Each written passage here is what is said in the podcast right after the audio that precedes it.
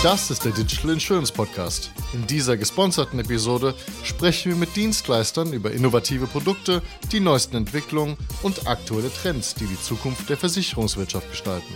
Nachhaltigkeit ist für Sachversicherer von Gesellschaft, äh, Geschäftsmodell kritischer relevant. Wie sieht es aber im Gesundheitsbereich aus? Wie steht es um die Nachhaltigkeit in der GKV? Das bespreche ich heute mit diesen Gästen. Dorothee Christiani, CSR-Managerin BKK VBU. Dort verantwortet sie seit 2016 alle Facetten unternehmerischer Verantwortung des Unternehmens und kümmert sich um den Aufbau und die strategische Weiterentwicklung des unternehmensweiten Nachhaltigkeitsmanagements. Die Maxana Baltruweit, strategische Umweltmanagerin bei der AOK Baden-Württemberg. Seit 2021 leitet sie dort den neuen Geschäftsbereich gesellschaftliche Verantwortung und ist für die strategische Ausrichtung vom klassischen Umwelt zum ganzheitlichen Nachhaltigkeitsmanagement verantwortlich. Und Susanne Gläser, Unternehmensstrategin bei der SBK, sie legt Wert darauf, Nachhaltigkeit im Kerngeschäft des Unternehmens zu verorten und vom bloßen Nachhaltigkeitsmanagement zum nachhaltigen Managen zu kommen. Willkommen zum Podcast, ihr drei. Vielen Dank. Lasst uns einsteigen. Wie geht Nachhaltigkeit in der GKV? Was ist für euch Nachhaltigkeit? Erstmal ist Nachhaltigkeit für mich, so wie für viele andere, ein großes Wort. Für viele mit Fragezeichen behaftet, für mich auch immer mal wieder. Nachhaltigkeit ist ein Megatrend, ein gesellschaftlicher, ein ökonomischer auch Megatrend, auf den wir als Unternehmen auch irgendwo eine Reaktion finden müssen. Und deswegen ist für mich Nachhaltigkeit auch ein Anlass, bei uns im Unternehmen zu überlegen, wie können wir diesen Trend, diesen Megatrend nutzen, um als Unternehmen besser zu werden, um als Unternehmen unser eigenes Geschäftsmodell vorwärts zu entwickeln. Insofern ist Nachhaltigkeit eine Chance. Ist es auch für euch eine Chance? Definitiv. Nachhaltigkeit ist für uns immer ein Dreiklang der drei Säulen. Also es sind immer soziale Aspekte, ökonomische und ökologische Aspekte. Und das ist für eine Krankenkasse eine enorme Herausforderung, weil wir immer unter den Zwang oder die angehalten sind, wirtschaftlich natürlich mit unseren versicherten mhm. Geldern umzugehen. Und vor dem Hintergrund ist es eine Herausforderung, einen Wertewandel hinlegen zu können, um eben auch ein Bewusstsein dafür zu schaffen, dass Entscheidungen eben nicht nur Auswirkungen auf den Geldbeutel im Hier und Jetzt haben, sondern auch Auswirkungen auf die Zukunft. Und zwar in finanzieller, aber auch in ökologischer und sozialer Hinsicht. Und das ist für mich eine enorme Chance an der Stelle, wenn wir ähm, für die GKV Nachhaltigkeit definieren und sagen, was bedeutet denn Nachhaltigkeit für uns? Also grundsätzlich schließe ich mich den beiden absolut an. Wir sind uns da, glaube ich, auch einig, dass es um ökologische, um soziale, um ökonomische Themen geht. Ich finde das Wort Chance, ehrlich gesagt, nicht so geeignet. Ähm, denn Chance ähm, beinhaltet irgendwie, dass es eine Option ist. Ich finde, es ist eine Notwendigkeit und nicht so sehr eine Chance. Äh, Chance hört sich für mich, aber es ist vielleicht meine persönliche Interpretation, was das Wort Chance angeht, irgendwie nach einer Möglichkeit für den Wettbewerb an oder eine Chance, irgendwas anders zu machen. Und ich halte es aber einfach für eine Notwendigkeit, also Nachhaltigkeit, Verantwortung zu übernehmen, in die Zukunft zu blicken mit dem eigenen Handeln und dem eigenen Tun. Heißt das, wenn es dieser Dreiklang ist, dass jetzt die zwei Aspekte Ökologie und Soziales neu hinzugekommen sind? Oder gab es sie schon immer und sie hießen nur anders? Ich glaube, dass sie zumindest das Thema Ökologie vom Wording her dazugekommen ist. Ich glaube, das Soziale war immer drin, weil es immer unser Auftrag war und sich äh, Krankenkasse auch so verstanden hat, als Teil von Gesellschaft und in Gesellschaft wirkend. Der Fokus aufs Ökologische ist definitiv in den letzten Jahren in, einem breiteren, in einer breiteren Masse neu dazugekommen. Das würde ich schon sagen. Ich weiß nicht, wie die anderen beiden das sehen. Ich sehe das auch so. Also wir haben unsere klassischen Entscheidungsvorlagen, die wir, glaube ich, alle kennen im GKV-System. Und da müssen wir immer darlegen, ob eine Entscheidung wirtschaftlich ist oder wieso sie wirtschaftlich ist. Wir haben immer Anbieter verglichen ähm, anhand des angebotenen Preises. Und es gilt nun, ähm, in die Ausschreibungsverfahren weitere Kriterien einzubringen und nicht nur nach dem Preis, sondern eben auch nach Nachhaltigkeitsengagement zu bewerten, um diesen Bewertungsprozess ganzheitlicher betrachten zu können. Und das ist neu. Also das ist auch kein fester Bestandteil in der Bewertung einer oder in dem Ausfüllen einer Entscheidungsvorlage. Da möchte ich auch hinzufügen, was ist denn die GKV? Es ist eine Solidargemeinschaft. Es ist ein Solidarsystem und die ist ja von Grund auf schon von vor 100 Jahren nachhaltig angelegt. Und das bedeutet, die Schwachen kümmern sich, äh, die Starken kümmern sich um die Schwachen. Es wird keiner abgehängt. Die Jungen übernehmen Verantwortung für die Alten. Danach kommt eine neue Generation nach, die wieder Verantwortung übernimmt. Also deswegen, dieses Konzept ist nachhaltig. Wir nennen es jetzt so, wir erweitern es, so wie ihr beide gesagt habt, das jetzt um einige Aspekte, wo es was auch dringend geboten ist. Aber ich denke, als gesetzliche Krankenversicherung dürfen wir uns auch daran erinnern, dass wir auf diesem Weg ja schon wandern. Und sowas motiviert natürlich auch zu sagen, wir sind da schon in, grundsätzlich in der richtigen Richtung und jetzt lasst uns noch die Schritte gehen, die im 21. Jahrhundert notwendig werden. Maxana, jetzt hast du gerade gesagt, dass die Art und Weise, wie ausgeschrieben wird, sich ändern muss. Von es geht nur um den Preis hin zu es geht auch um ökologische und soziale Kriterien.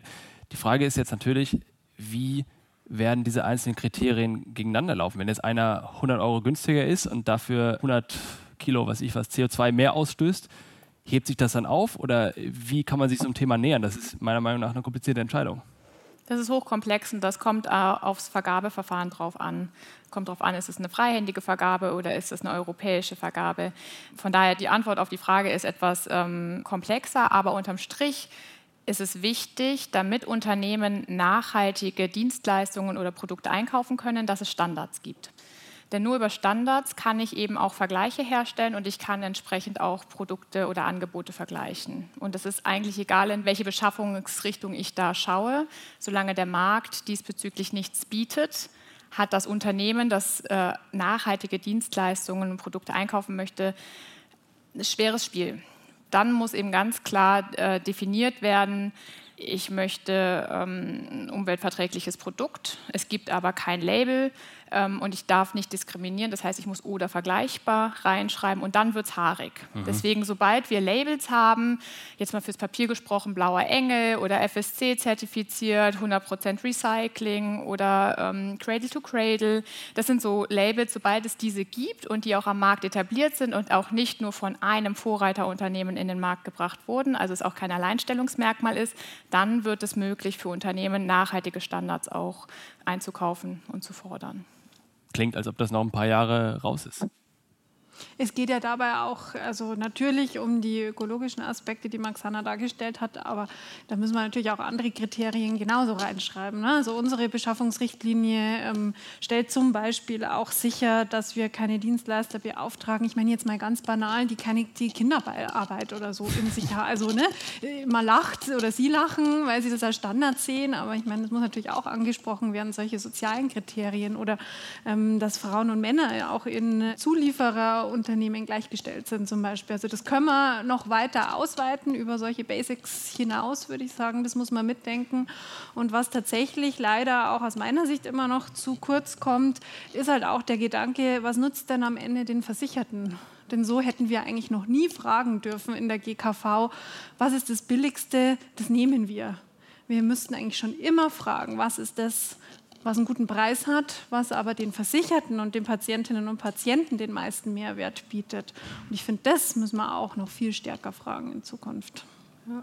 Also äh, da stimme ich dir zu. Und es geht halt auch darum, dass wir uns darüber unterhalten, so wie wir vorhin gesagt haben, was ist eigentlich Nachhaltigkeit, was verstehen wir überhaupt auch unter Wirtschaftlichkeit. Also was ist denn wirtschaftliches Handeln? Wir sagen immer, es steht irgendwie einer Wirtschaftlichkeit entgegen, aber da haben wir die Frage überhaupt gar nicht geklärt, was verstehen wir eben unter Wirtschaftlichkeit. Und eben dieses, äh, wir kaufen einfach das Billigste. Also da, diesen Spruch, glaube ich, gibt es äh, schon immer, äh, ich bin zu arm, um billige Schuhe zu kaufen. Den kennt hier, glaube ich, jeder. Also der rein niedrige Preis nicht zwangsläufig auch das Wirtschaftlichste ist. Und wir einfach eine neue Definition von Wirtschaftlichkeit brauchen. Ich glaube, das äh, verbirgt sich dahinter. Und ganz klar, solche Standards, das geht ja aber nicht nur uns so in der GKV, sondern auch anderen Bereichen, dass der Markt einfach wahnsinnig breit ist und äh, es wenig verbindliche Standards gibt in allen Bereichen und dass wir das dringend brauchen, um dann auch für die Dienstleister eine Sicherheit zu geben. Es geht ja nicht nur darum, dass wir gut entscheiden können, sondern das ist ja ein Vergabeverfahren, ist ja auf beiden Seiten hochaufwendig, dass auch der Dienstleister eine Möglichkeit hat, sich vernünftig zertifizieren zu lassen oder eine Verlässlichkeit zu haben, wann wir ihnen denn dann auch den Zuschlag erteilen können oder nicht. Ich glaube, es wäre für alle Seiten sinnvoll. Was glaubt ihr, was die Herausforderungen da jetzt noch sind? Jetzt haben wir verstanden, okay, Vergabeverfahren anpassen. Wir brauchen aber, bevor wir das machen können, brauchen wir erstmal objektivierbare Kriterien, indem man Dienstleister bewerten können. Das ist ein Aspekt. Was sind andere Aspekte, die für euch wichtig sind? Was sind die Aspekte, von denen ihr sagt, das ist besonders wichtig? In Bezug auf? Nachhaltigkeit in der Branche? Es, haben alle das Mindset dazu? Versteht das jeder, die Relevanz? Wie viel Prozent der Leute verstehen das in der Branche wirklich? Ich glaube, das ist bei uns in der Branche die gar nicht so sehr die Frage, ob es alle verstehen, sondern äh, selbst wenn es ein Verständnis gibt, das haben wir vorhin ja auch schon intensiv diskutiert, ist es eben auch eine Frage von Vorgaben, von Selbstverständnis, von einem gesetzlichen Auftrag auch. Wir sind ja keine privatwirtschaftlichen Unternehmen, sondern wir sind erstmal Teil der Daseinsvorsorge und ähm, wir ähm, müssen nicht so sehr am Verständnis arbeiten, sondern an den Vorgaben und an unserem Auftrag. Ich glaube schon auch, dass wir mit dem Thema Nachhaltigkeit auf der einen Seite eine, eine, sehr große Herausforderung vor uns haben, weil wir müssen, es ist ein sehr komplexes Thema und wir müssen die Komplexität herunterbrechen, damit wirklich auch jede Ebene uns versteht, die wir erreichen wollen. Also das ist so ein Thema, was ich merke, was eine sehr große Herausforderung gleichzeitig ist das Thema Nachhaltigkeit auch ein sehr schönes, weil eigentlich kann jeder mitreden. Was verstehen die Leute nicht? Also es fängt bei uns schon damit an, dass Umwelt gleich Nachhaltigkeit in den Köpfen der Menschen ist. also Ökologie gleich Nachhaltigkeit mhm. und Soziales und Ökonomisches gar nicht drin vorkommt. Richtig. Und also da geht es schon los an der Stelle. Also das ist schon alleine der Begriff äh, Nachhaltigkeit äh, wird einfach inflationär auch verwendet äh, in anderen Bereichen und deswegen ist es ganz wichtig, dass jedes Unternehmen für sich definiert, was bedeutet Nachhaltigkeit, beziehungsweise perspektivisch die GKV das definiert, dass das eben nicht nur ökologisches Engagement bedeutet. Das halte ich für extrem wichtig. Und ich halte es für extrem wichtig, dass immer der Bogen zur Gesundheit geschlagen wird. Und dann schaffen wir nämlich auch Akzeptanz für das Thema. Wie kann man diesen Punkt zur Gesundheit schlagen? Nachhaltige Gesundheit, wirtschaftliche Gesundheit, soziale Gesundheit? Also jetzt mal bei der Ökologie angefangen beispielsweise, sind wir ja wieder beim Thema Klimawandel beispielsweise. Also wir, wir blicken einer Erderwärmung um, wenn es gut läuft, 1,5 äh, Grad läuft es nicht so gut, 1,8 bis 2,3. Es die Skala ähm, wächst immer weiter entgegen. Und was bedeutet das für die Gesundheit? Das bedeutet, jetzt mal für Baden-Württemberg gesprochen, dass wir perspektivisch 30 Hitzewellen mehr im Jahr entgegenblicken. Wir haben jetzt schon enorm viele Hitzetote, das wird drastisch steigen das ist auf der einen Seite ist das eine Auswirkung jetzt nur für die Hitze gesprochen, dass wir invasive Arten und Co. haben. Also die Palette ist riesig. Aber alleine für die Hitzetoten, die sind schön greifbar oder für die, für die Belastung an, ähm, was Hitze verursacht, ähm, ist es eine enorme Belastung und Gefahr fürs Gesundheitswesen, für die Menschen, die hier im Land leben. Und da sind wir sehr schnell bei der Gesundheit. Das ist jetzt nur die ökologische Variante. Ich möchte aber auch nicht ein ja, ich Alleine. glaube grundsätzlich dieser Claim, gesunde Umwelt, gesunder Mensch, gesunde Gesellschaft, gesunder Mensch, also dieses Verständnis, was macht unsere eigene Gesundheit aus? Also was zahlt auf unsere Gesundheit ein? Wir haben, glaube ich, auch im ganzen Präventionsbereich, denn das ist ja mittlerweile durchaus etabliert, also sowohl äh, für den Kunden, äh, dass sie in irgendeiner Weise Prävention betreiben, also im besten Fall, ich weiß nicht für alle, aber äh, das ist auf jeden Fall ein etabliertes Feld und auch die Kooperation zwischen Kassen ist sehr geübt in dem Bereich. Ich finde das eigentlich ein gutes Beispiel, auch weil es auf das gleiche Thema einzahlt, also präventiv vorzugehen, jetzt etwas zu machen, um Krankheit zu vermeiden, jetzt etwas zu machen, um die Klimaauswirkungen zu vermeiden. Deswegen finde ich die, das Thema mit den Hitzeschutzkonzepten, das ist super relevant, weil wir uns einer Realität stellen, die da ist. Aber unsere Kraft sollte aus meiner Sicht vor allem auch da reingehen, dass wir Hitze zukünftig vermeiden, nicht nur eben in die Anpassung gehen, das ist ja dieser klassische Zweiklang, sondern vielmehr auch eben in die Prävention packen. Und Prävention bedeutet in diesem Fall dann eben auch eine Prävention in Richtung Klimawandel und Gesundheit. Und dann kommen wir auch in die finanzielle Perspektive. Wir haben heute schon diskutiert, ähm, die da bei mir an der Wand standen. Wie kann man auch Menschen überzeugen und mitnehmen? Ja, dann fangen wir doch mal das Rechnen an, würde ich vorschlagen. Das war ein World Café. Da müssen wir mal kurz erklären, was das ist. Das, ihr habt ein World Café gemacht? Genau, wir hatten heute schon ein World Café und haben zumindest, äh, wir haben verschiedene World Cafés geführt und bei mir wurde auch darüber gesprochen, wie können wir Kolleginnen begeistern, wie können wir vielleicht auch Chefs und Chefinnen überzeugen. Jetzt sind wir zu dem Schluss gekommen, da rechnen wir doch mal, welche was die wirtschaftliche, also wirklich die finanzielle ähm, Sicht auf das Thema ist. Und jetzt rein von den Krankheiten, die uns da erwarten, kommt da auf unsere Solidargemeinschaft ein riesen Kostenberg zusätzlich zu dem hinzu, vor dem wir heute schon stehen.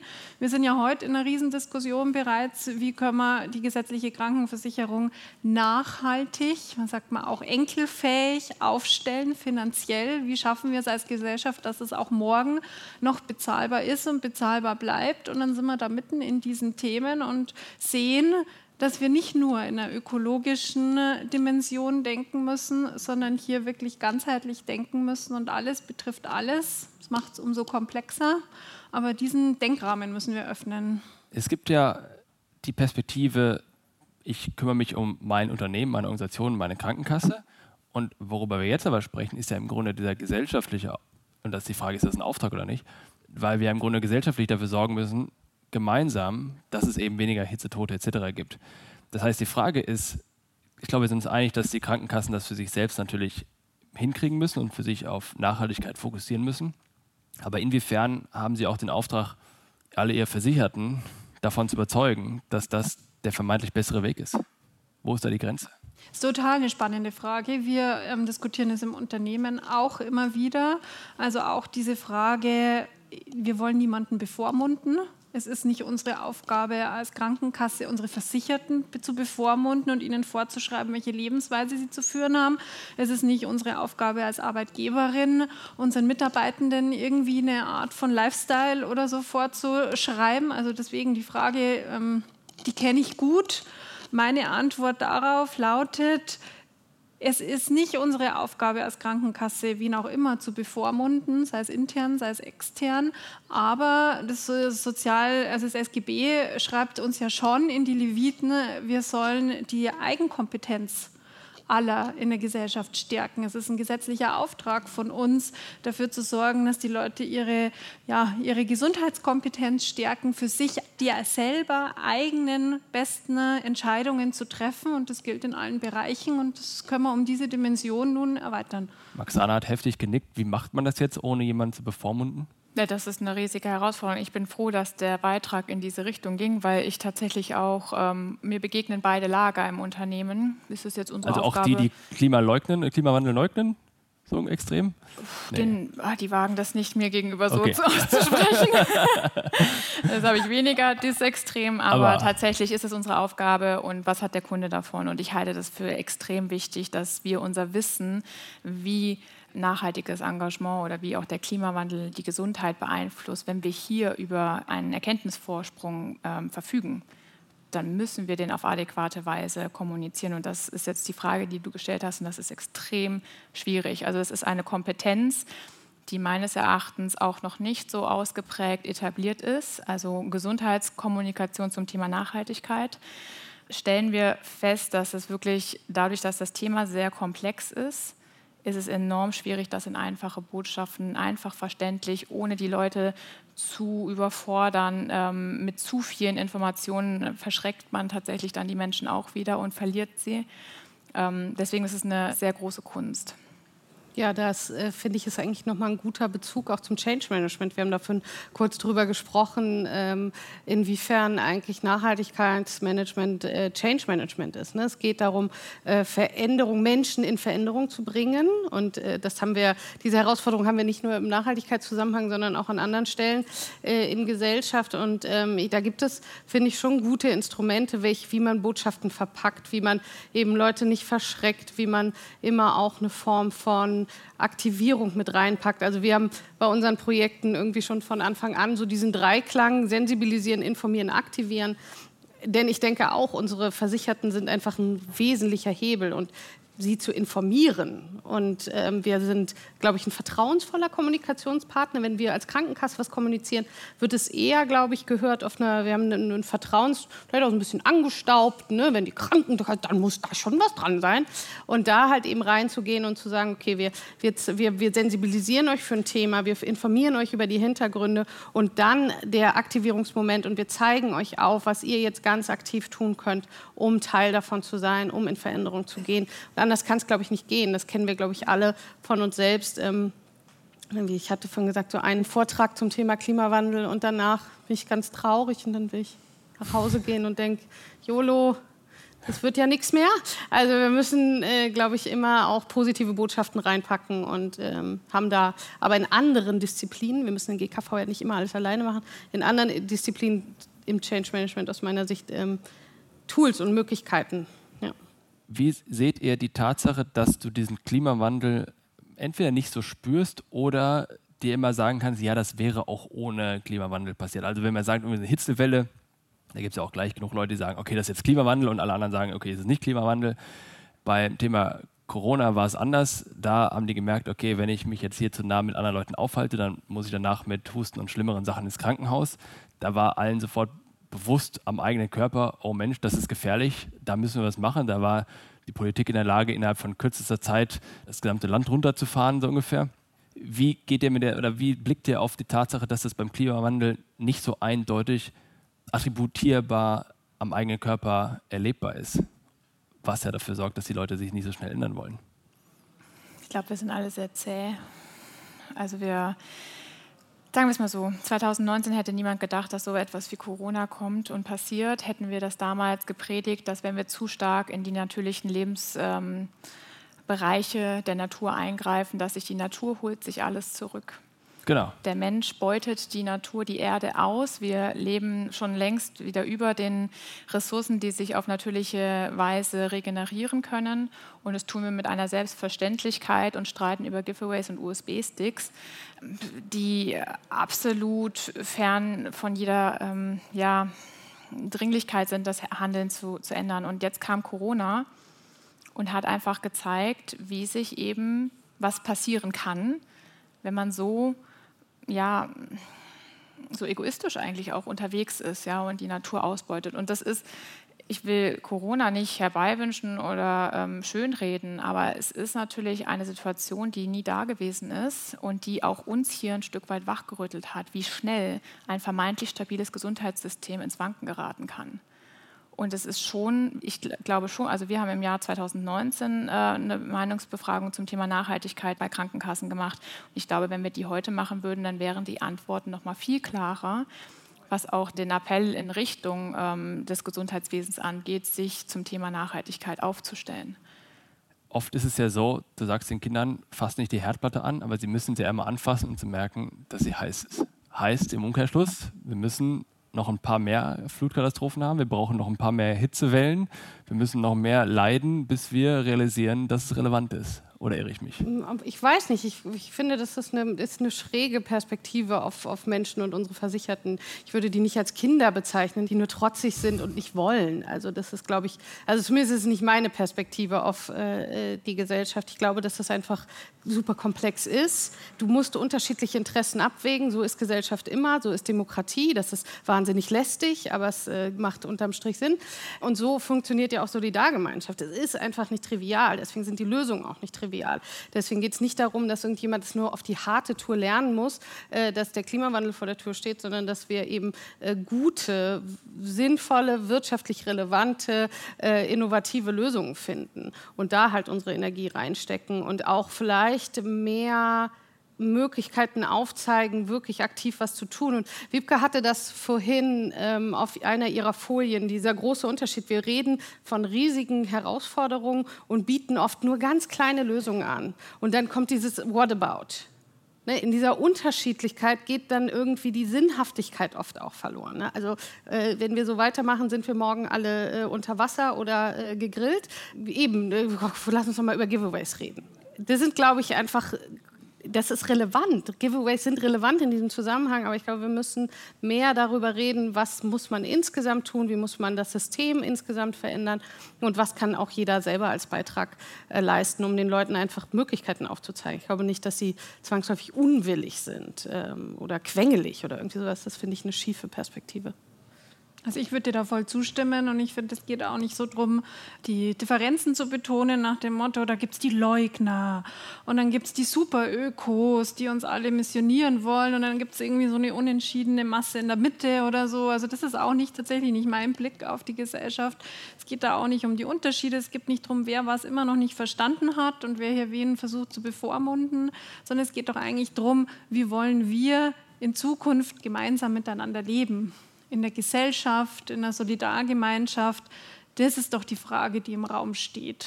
Da kann ich dann verschiedene Perspektiven einbringen. Da kann ich anderer Meinung sein als meine zwei ähm, Mitspeakerinnen heute. Und dann gibt es noch einen dritten, der nochmal was anderes denkt.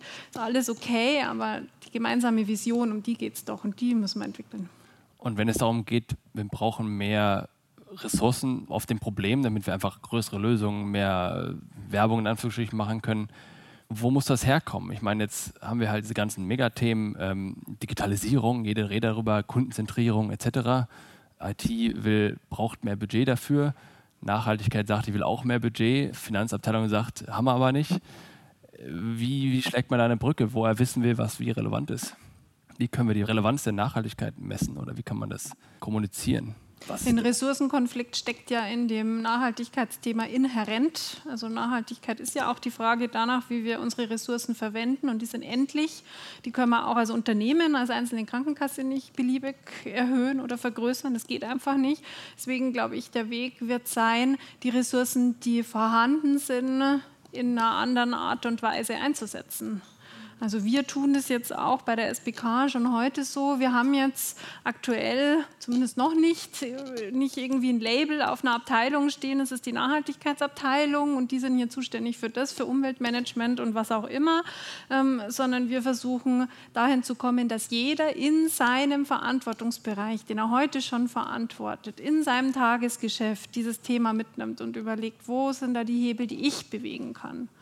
Und dann brauchen wir nicht die großen neuen Ressourcen und die Aufstockung um zehn Mann oder um so und so viele Millionen und Milliarden, sondern es geht ja darum, das, was wir jetzt tun, anders zu machen. Ich habe gerade ähm, von der Studie gehört, da ist ein Ergebnis, dass 37 Prozent, nur 37 Prozent sozusagen, dazu bereit wären, einen höheren Preis für IT etc. Dienstleistungen zu bezahlen, die nachweislich geringere Aus Umweltauswirkungen haben.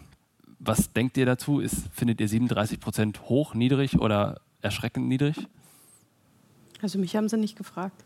Mhm. Und du hättest wahrscheinlich ja gesagt, aber. Weiß ich nicht, ob ich unbedingt. Eine Frage ist es, warum ist es zwangsläufig notwendig, dafür einen höheren Preis zu zahlen? Okay. Also es ist ja eine Frage, was hält man für eine bessere, eine nachhaltigere Dienstleistung? Also Produkte länger zu benutzen äh, sind also ja. Beispiel, Max Sana hat ja zum Beispiel vorhin erwähnt, wir brauchen überarbeitete Vorgaben bei Ausschreibungen. Da würde ja. dann ja im Zweifel auch irgendwelche Nachhaltigkeitsaspekte drin vorkommen wenn jetzt zum Beispiel jemand einen günstigeren Preis anbietet und auch schlechtere Nachhaltigkeitsaspekte hat, die höheren Preis von einem Wettbewerber mit besseren Nachhaltigkeitsaspekten aber dann auch zur Option ja, da ist, genau was nimmt man? Das ist ja genau die Frage, wie wir Wirtschaftlichkeit definieren. Ne? Das hatten wir vorhin schon mal. Also den Preis, den wir zahlen, sind ja nicht zwangsläufig die Kosten, die ein Produkt hat. Also da kann man natürlich dann sagen, das ist, ist mir egal, äh, irgendjemand anders zahlt die Rechnung, denn das ist ja einfach fast immer so. Wenn du... Ähm, ein Produkt sehr günstig produzierst, dann jemand zahlt den Preis.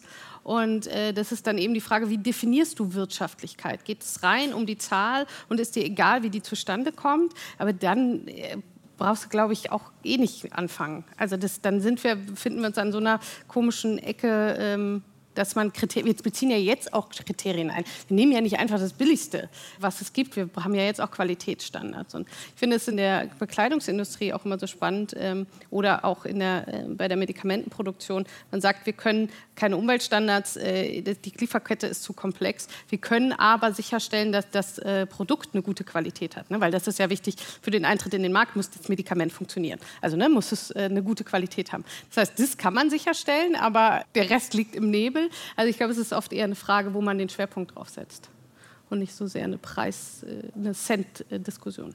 Aber vielleicht seht ihr das anders. Nee, absolut. Beim Thema Nachhaltigkeit ist das Schöne, man guckt sich vermeint, äh, womöglich verstaubte Prozesse auch mal an und ähm, krempelt sie nochmal um.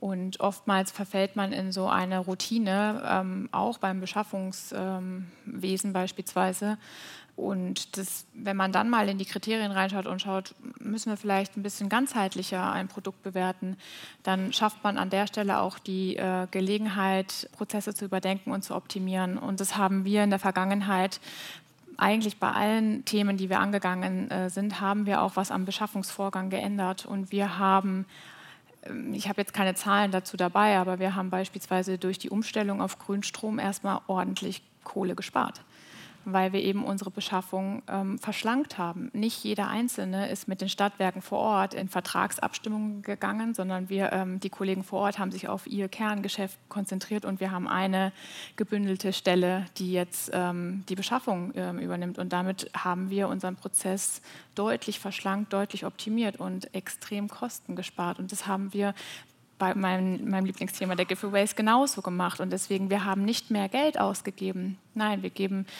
maximal genauso viel Geld aus unter dem Credo, weniger dafür qualitativ hochwertiger. Und ich muss da absolut meinen beiden Kolleginnen hier zustimmen.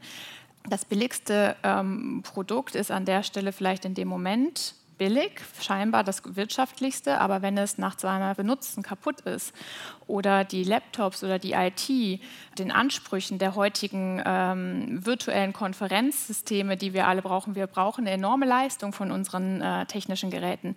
Wenn die das aber nicht liefern können und uns reihenweise kaputt gehen und aber eigentlich noch im Leasing drin sind und wir dann in eine Problematik kommen, dass wir eigentlich nur ein kaputtes Gerät gegen ein anderes kaputtes Gerät austauschen, bis wir endlich aus dieser Vertragslaufzeit rauskommen, um endlich wieder neue Produkte beschaffen zu können, dann muss ich sagen, haben wir kein nachhaltiges Beschaffungssystem an der Stelle. Und dann muss man sich die Frage stellen, woran hakt es denn, dass wir am Anfang des ähm, Beschaffungsprozesses wahrscheinlich nicht das nachhaltigste Produkt gekauft haben.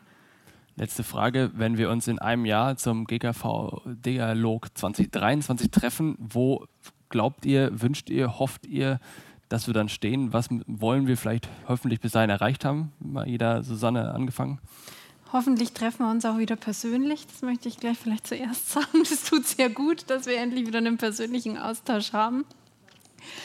Ich hoffe, dass wir in dieser Zeit alle stärker in den Austausch gekommen sind untereinander. Ich nehme es stark wahr, dass jeder heute ähm, mit diesem Thema in seinem Unternehmen sein eigenes Süppchen rührt und irgendwie sich selber alles zusammenpflückt und holt, statt mal über den Tellerrand zu schauen, mal Kollegen aus anderen Kassen zu fragen. Ich hoffe, da kommen wir weiter, dass wir in einem Jahr vernetzt sind, uns untereinander kennen, Best Practices regelmäßig austauschen sodass wir hier einfach in der Zusammenarbeit und dann im Impact auch weiterkommen. Dorothee? Da stimme ich zu. ja, ich wünsche mir natürlich, das wie ich es ja schon die ganze Zeit gesagt habe, aber ich glaube, das ist ein Jahr ein bisschen kurz. Äh, auch, dass wir irgendwie über gemeinsame Standards zumindest schon viel diskutiert haben bis dahin.